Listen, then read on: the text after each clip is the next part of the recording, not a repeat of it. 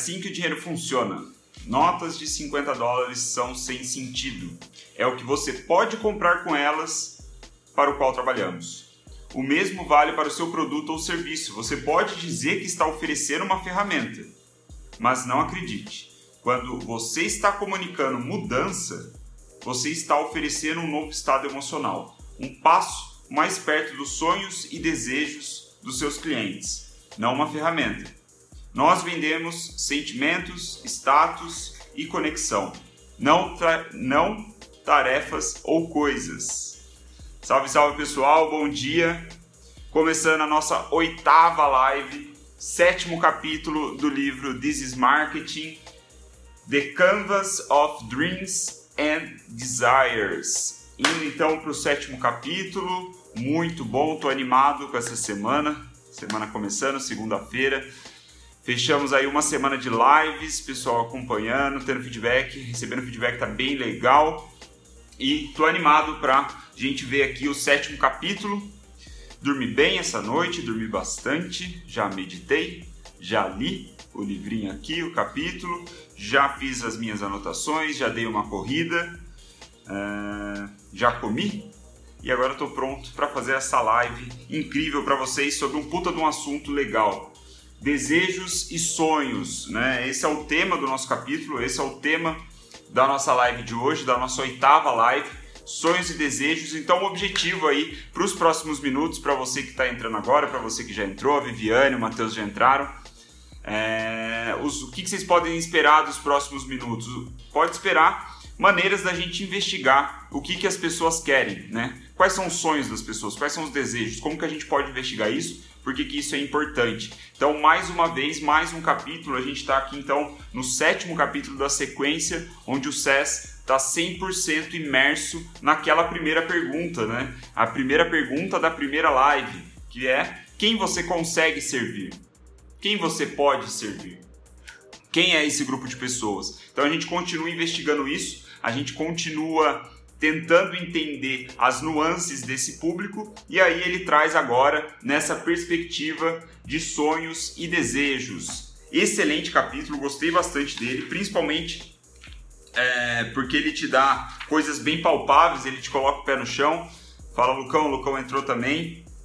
E cara, tô animado, tô animado. Acho que vai ser legal, a semana vai ser boa. Vamos começar a semana com o pé direito nessa live foda sobre sonho e desejo. Acho que vocês vão gostar. Então esperem por isso. Vamos começar a investigar aqui como que a gente pode descobrir quais são os sonhos e os desejos das pessoas, certo? Fazer assim que a gente identificar isso, a gente vai conseguir trabalhar para entregar o melhor. Então, vamos lá. Três grandes ideias, três big ideas dessa live. A primeira é o que, que as pessoas querem. Oi, Nath, bom dia. Nath entrando também, a Nath sempre presente. Então, primeira big idea, o que as pessoas querem?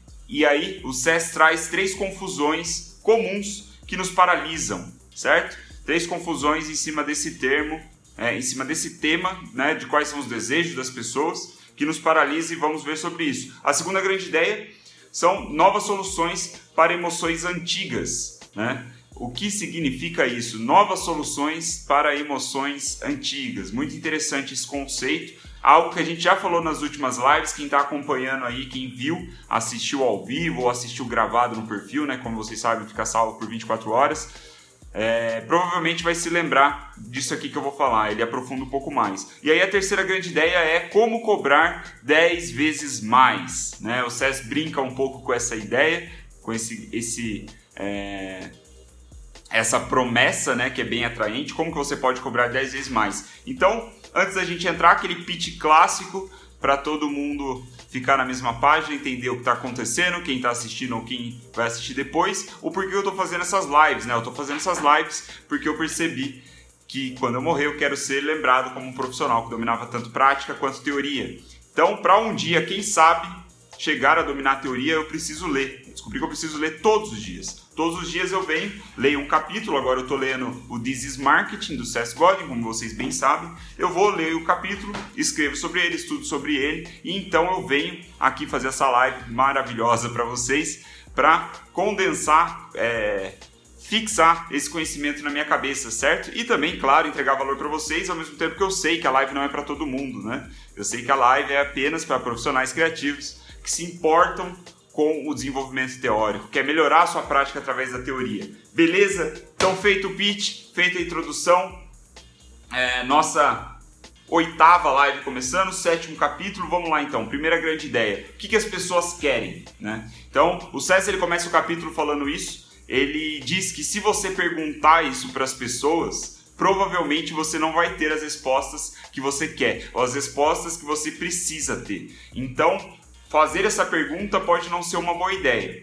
E aí ele puxa né, para a ideia de que nós, profissionais de marketing, nós comunicadores, temos o papel de observar as pessoas e então descobrir quais são os seus sonhos, quais são os seus desejos em cima de, em cima do comportamento delas e não necessariamente do que elas falam, mas do que elas fazem, certo? De como elas se comportam, como elas reagem a determinada situação. Então, o papel do, do profissional de marketing é descobrir esses sonhos e esses desejos. Né? Então, criar, né, a partir dessa descoberta, criar uma transação, como o SES fala, né, que entregue o sentimento certo. Né? Você faz a troca ali de compra e venda e o que a pessoa recebe é o sentimento que faz com que ela chegue cada vez mais perto desse sonho ou faz com que atenda ao desejo dela. Isso é muito legal. É, e aí, o, o, esse é o ponto, né? O que, que as pessoas querem faz parte da, do nosso trabalho descobrir. A gente vai ver aqui nas próximas Big Ideas como que a gente pode desenvolver isso. Mas é, o primeiro ponto, que, ou melhor, o, o, o que ele fala aqui, né? Que são as confusões, três confusões comuns que nós fazemos quando a gente está tentando investigar esse tipo de desejo, esse tipo de sonho.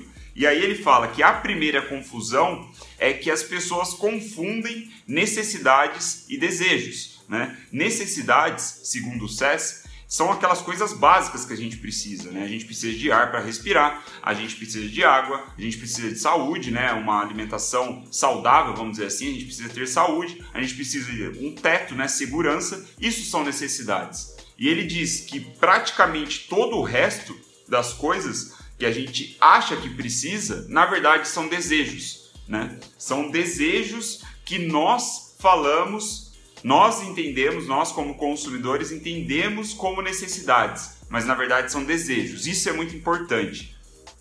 Então, é, ele diz, né, que na verdade isso é um privilégio. Quando a gente vê o resto né, dessas coisas como necessidades e não desejos, isso é um privilégio, né? Porque os nossos, as nossas necessidades verdadeiras elas já foram atendidas a ponto de a gente desejar coisas novas e entender que esses desejos são tão fortes, tão poderosos que na verdade eles são necessidades, porque as necessidades básicas já foram cumpridas e daí vem o privilégio, né? Nós você, provavelmente, vocês que estão me vendo agora, às 9 horas da manhã, né, no, nessa live fantástica no Instagram, acontecendo numa internet, obviamente. Então, nós somos privilegiados, certo? Então, é, ele faz essa análise, ele diz que esse é o primeiro ponto que as pessoas geralmente confundem: necessidade e desejo. A grande maioria das coisas que a gente oferece, que a gente vende, estão alinhadas a desejos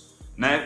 No fundo, no fundo são desejos, mas que algumas pessoas percebem como necessidade. Então, a segunda grande é, confusão que as pessoas é, percebem, né? Vamos dizer assim, é, são que as pessoas, é, ou melhor, a confusão é achar que as pessoas sabem exatamente quais são seus desejos e que elas são horríveis de, de atendê-los, né? Necessariamente, assim, tipo, é, ele, ele, aí ele puxa de novo essa ideia de que a, a, as pessoas elas não sabem quais são os seus desejos, elas não têm isso expressos de uma maneira, maneira clara, né? Consciente. É tudo, ou a maioria, a grande parte, é inconsciente, a ponto, como eu disse, de ver desejos como necessidades, quando na verdade são meros desejos, né? As nossas necessidades já foram preenchidas. Então, é, ele fala aqui que as pessoas geralmente preferem usar uma solução familiar para satisfazer seus desejos, suas vontades, né?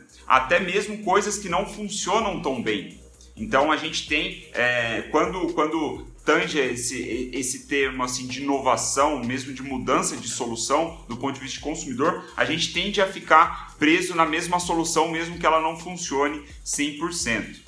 Beleza? E aí a, te, a terceira grande confusão é acreditar que todo mundo quer a mesma coisa, quando na verdade né, a gente já viu nas lives anteriores e pode até soar óbvio quando a gente fala, mas quando a gente está agindo na prática não é assim como a gente, que a gente comunica. Mas o ponto é que as pessoas querem coisas diferentes. Né? Ele ainda fala dos early adopters e dos retardatários, né? das pessoas que. É, é, como é que falam? Eles, os retardatários são aquelas pessoas, as últimas pessoas a adotar algum tipo, aceitar algum tipo de tecnologia, né? Enquanto os early adopters, eles são fascinados, são viciados em novidades, em, em coisas novas. Então, essas diferenças, é, é, é, esse contraponto entre early adopters e retardatários já mostra né, que as pessoas querem coisas diferentes, mesmo que seja a mesma solução, né, uma tecnologia, alguma coisa do tipo. Então ele diz que né, tem é, uma parte da população quer sorvete de chocolate e outro quer sorvete de baunilha. Então é, ter isso pode parecer óbvio quando né, eu li, quando eu li me pareceu óbvio, quando você me escuta falar pode parecer óbvio também, mas é, a verdade é que quando a gente está trabalhando, esse é um erro bastante comum. E eu comecei a tentar fazer um exercício de reflexão e puxar, e eu acho que sim, eu cometi erros dessa maneira aí é, de tentar fazer para todo mundo, né? Achar que todo mundo quer a mesma coisa, quando na verdade não é.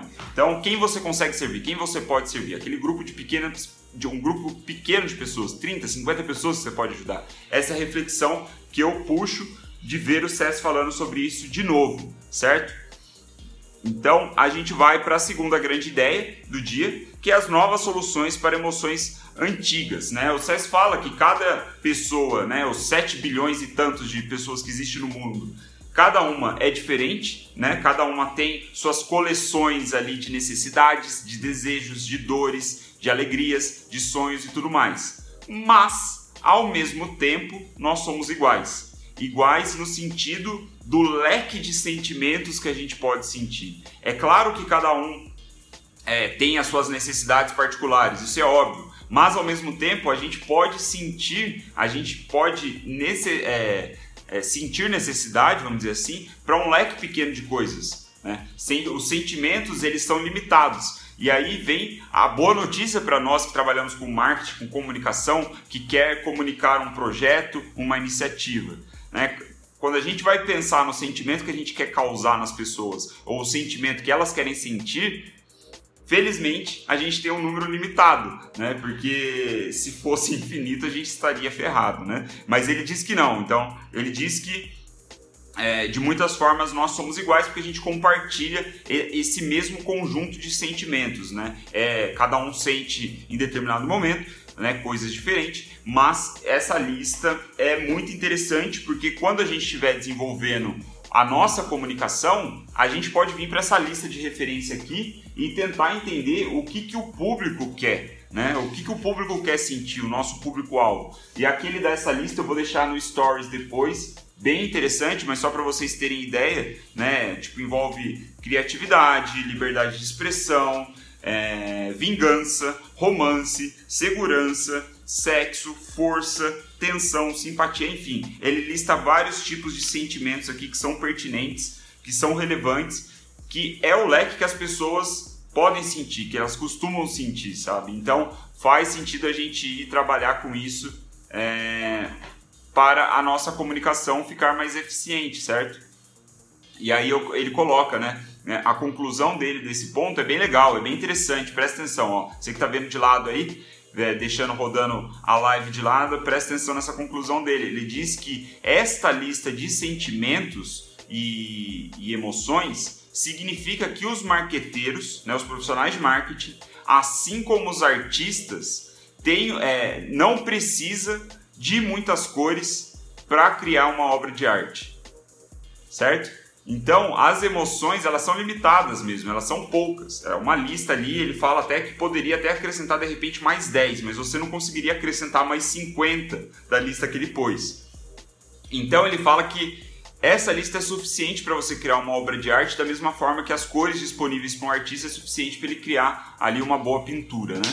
Então, é, a, a, o, a, a, sequência do raciocínio dele é começar com declarações sobre o seu público, né? Declarações aí, eu não sei se eu traduzi errado isso, percebi errado, mas é, eu vejo que são é, é, suposições, eu imagino. Eu não sei se essa é uma tradução correta, tá? Mas ele diz declarações, né? Se for traduzir ao literal. Mas eu acho que é mais no sentido de é, sugestões aí, suposições que você tem é, sobre o seu público-alvo. Fala Fernando, fala Cláudia, legal terem vocês aqui. Muito bom, o pessoal entrando aí depois. Segunda-feira, né? A galera entra mais tarde. É, 9 horas é cedo na segunda. Mas vai deixando o like aí, pessoal. Vai deixando o like, me ajudando a espalhar aí a live. Essa interação de vocês, os comentários aí, o acenar, deixar joinha é bom porque vai ajudando a gente a espalhar a live. Mas só para não perder a linha de raciocínio, então, ele sugere é, que para essas novas soluções e emoções antigas, é, você precisa fazer algumas declarações, suposições sobre o seu público-alvo. Quais são elas? Algumas perguntas. O que, que eles pensam quando eles acordam, né? O que, que as pessoas que você consegue servir pensam quando eles acordam. Isso é muito interessante, né? Isso é se colocar no lugar do seu público-alvo de fato né? Tipo, é você falar, porra, o que que esse cara tá sentindo? Qual é a primeira coisa que ele pensa quando ele acorda?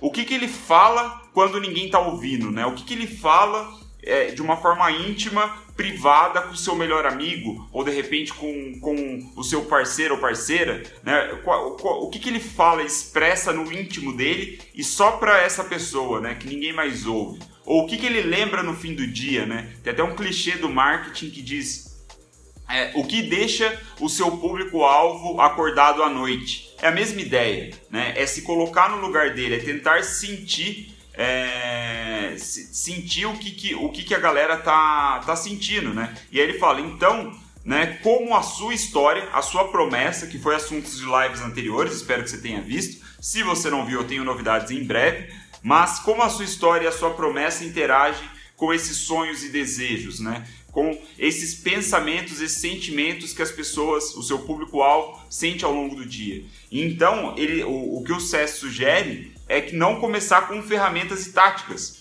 é não começar com o que você sabe fazer, né? Não é isso. Ou ainda não começar com algo sobre a sua missão. Né? Ele fala que não. É começar com os sonhos e os, de, os medos, os estados emocionais e a mudança de estado emocional que o seu público-alvo, que as pessoas que você consegue servir é, querem sentir. Né? Então, é, trazendo aí o raciocínio, puxando o raciocínio da, das lives anteriores, de tudo que a gente tem visto até aqui, até esse capítulo 7, né, que ele foca muito em público, foca muito em pessoas, ele diz que é isso que importa, é você masterizar o conhecimento sobre o seu público-alvo, é quem você consegue servir, quem você pode servir. Então, essas são as primeiras perguntas, certo? Quem você consegue servir? Que ele, a gente vem batendo isso vários capítulos, todas as lives, eu acho que eu devo ter falado isso ao longo dessa semana que passou.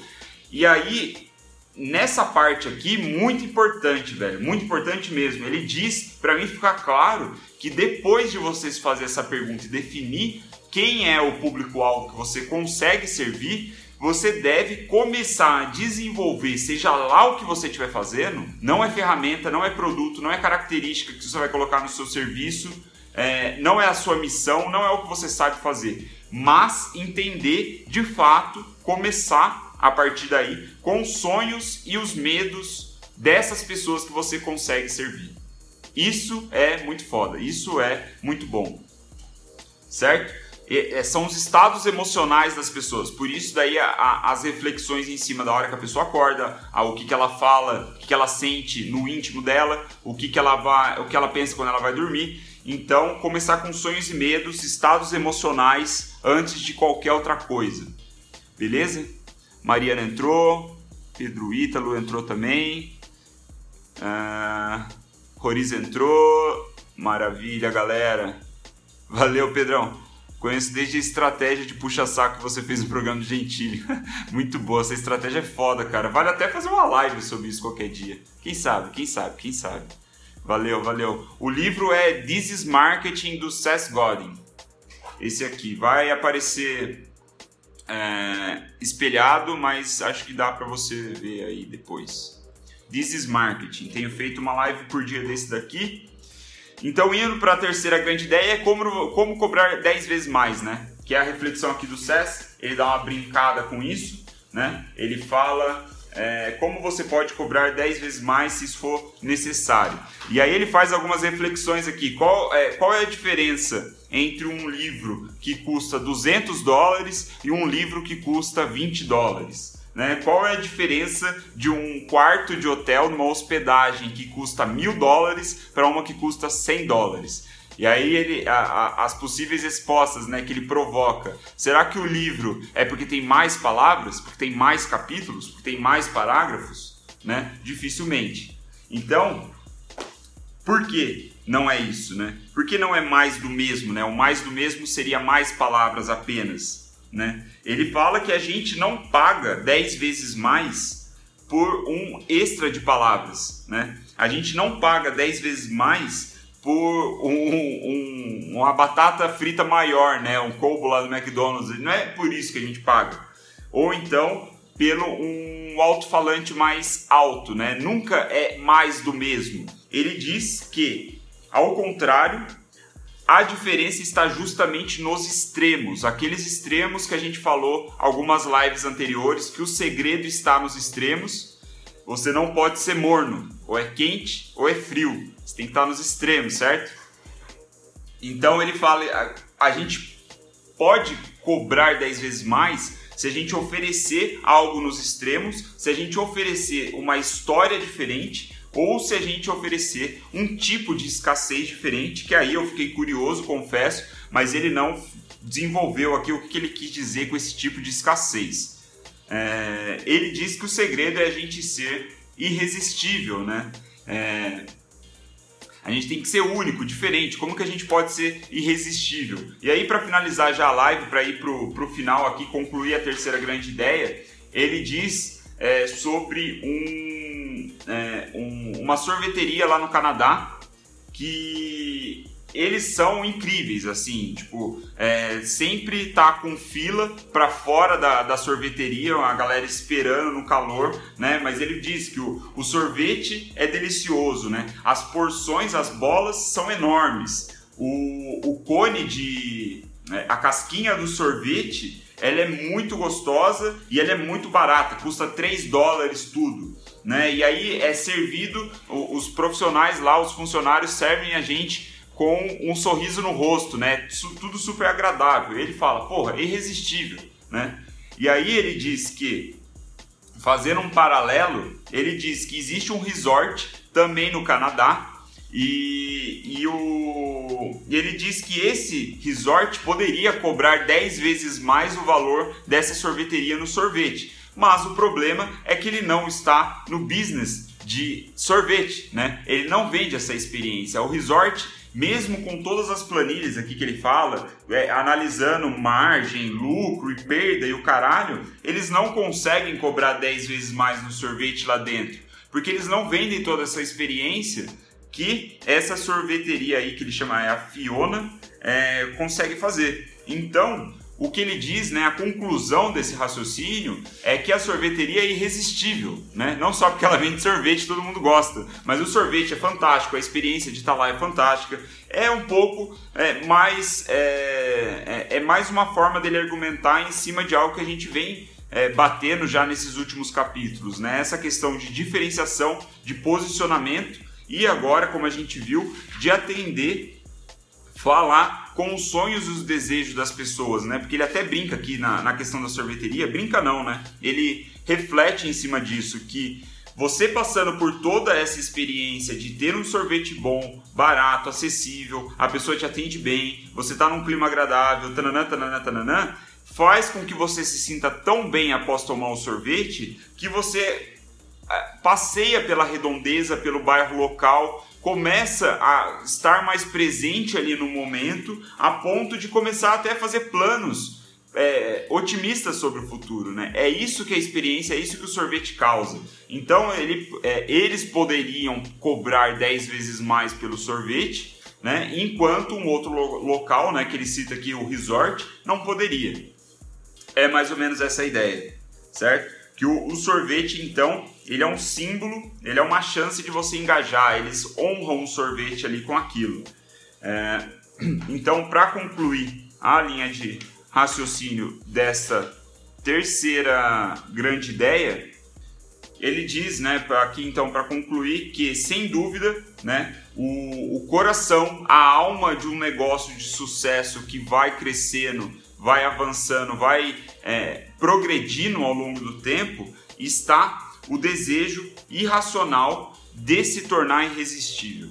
Né? Você, como é, gestor de um negócio, de um projeto, de um empreendimento, de uma ONG, de repente, você precisa ter no seu core, como administrador, como empreendedor, um desejo imparável de se tornar irresistível. Né? Você precisa ir buscar essa é, irresistibilidade. Né? Como você pode se tornar irresistível? A, a Mariana mandou, perguntou se eu já li o livro completo. Não, não li. Tô lendo com vocês, estamos aprendendo junto. É até um puta desafio eu ler e vim aqui já tentar passar as minhas ideias sobre o que eu entendi do livro, mas eu tô lendo junto com vocês. Certo? Mas então essa foi a conclusão, galera. É, foi a terceira grande ideia. É, vou ler o último ponto. É, é, aquela última citação, tá? Que eu sempre trago no final. E aqui é uma provocação, né? Que ele começa fala, do capítulo falando o que as pessoas querem, né? O que o seu público-alvo quer. Quando, na verdade, é, nós todos somos iguais, né? Então, ele faz a, a provocação aqui que eu vou ler, é a pergunta, o segundo tópico que ele diz, o que você quer? Né? Primeiro ele fala o que as pessoas querem, depois ele vem e fala o que você quer. Aí ele diz o seguinte, abre aspas, o que você quer? Deixe-me adivinhar. Você gostaria de ser respeitado, bem-sucedido, independente, moderadamente ocupado e talvez um pouco famoso. Você gostaria de fazer um trabalho no qual se orgulha e fazê-lo para pessoas que você se importa. O que não está nessa lista? Não está nessa lista que você precisa de um carro com certa cor. Né? Aí ele diz: os detalhes não importam, né? A, a, os produtos, as coisas em torno de você não importam. O que importa são os sentimentos. Então ele fala: os detalhes não importam. Assim como seus clientes querem mudar seus estados emocionais, mudar de medo para pertencimento, você também quer isso. Então, a ideia dele, né, a reflexão aqui do SES é puxar, fazer você cada vez mais é, desenvolver a sua empatia, parar de tentar agir, trabalhar como um robô e ser ser humano quando você estiver fazendo o seu marketing, se colocar no lugar das pessoas, porque elas sentem exatamente as mesmas coisas que vocês. Podem sentir com intensidades diferentes, em circunstâncias diferentes, mas os sentimentos são limitados, né? E quando você sabe disso, você consegue ver qual é o sentimento mais pertinente para o seu negócio, para o seu contexto. Certo? Muito bom. Adorei esse capítulo. Espero que vocês tenham gostado. Espero que tenha sido positivo. É, espero que vocês consigam levar isso para o dia a dia de vocês, melhore a prática de vocês, certo? A pergunta que eu levanto aí, que eu deixo, é como você pode ser irresistível? Uma reflexão aí para o seu dia. Como que você pode é, usar essa base aqui, né, que a gente viu e fazer com que os, a experiência de, de interagir com o seu produto ou serviço torne tudo irresistível, torne você irresistível, torne o seu negócio irresistível. Né? E aí é, eu trago também uma outra reflexão que eu lembrei quando eu estava escrevendo isso, que foi o que o fundador do Airbnb é, disse numa entrevista, num podcast. Se eu não me engano, foi no podcast Master of Scales, que eu vou deixar o link também podcast fudido, assim, a produção é hollywoodiana, é, o, o, host, né, o, o, dono lá, o cara que, que toca o podcast é o fundador, cofundador do LinkedIn. O cara pica, pica, pica, fudido. Então, é, o que, que esse, o, o cara do Airbnb fala que me fez lembrar dessa pergunta de como você pode ser irresistível? Ele diz que no desenvolvimento do Airbnb chegou um momento onde eles começaram a refletir, a pensar sobre como eles poderiam é, criar uma experiência nota 11. Né? Isso é muito legal. Tipo, eles não estavam preocupa preocupados em serem bons ou excelentes, né? Eles não estavam preocupados em ser uma nota 8, nota 9 ou até uma nota 10. Eles estavam querendo entender o que faria as pessoas perceberem o Airbnb como uma experiência nota 11. Né? Isso é ser irresistível, é causar uma experiência nota 11. Então a reflexão que eu deixo é como você pode ser resistível. Né? Eu estou tentando desenvolver para os meus negócios, para os meus projetos, essa pergunta é uma resposta difícil de ser dada, mas eu acho assim que para esse exercício a gente não deveria é, ficar se limitando demais, sabe? Sobre, tipo, de repente coisas que a gente não consegue fazer agora. Eu acho que foda-se, a gente deveria escrever o ideal, né? O ponto ideal que faria a gente ser irresistível e aí trabalhar para alcançar essa irresistibilidade, certo? Uh. Oitava live concluída, mais uma missão. Passamos pelo sétimo capítulo. Amanhã eu vejo vocês com é, uma nova visão aqui sobre o mercado mínimo viável. Ele fala de novo sobre isso. Vamos ver o que ele fala. E é isso, galera. Espero que vocês tenham gostado, espero que tenha sido útil. Se foi, peço que vocês deixem um like aí, é, que me ajuda a espalhar organicamente pelo Instagram. Se você curtiu, compartilhe com algum amigo que pode se interessar, certo? Alguém que possa é, é, tirar algum valor disso, aprender com a gente, aprender a teoria, usar a teoria para masterizar a prática e maravilha, vamos para a semana. Pronto para destruir a semana com execução.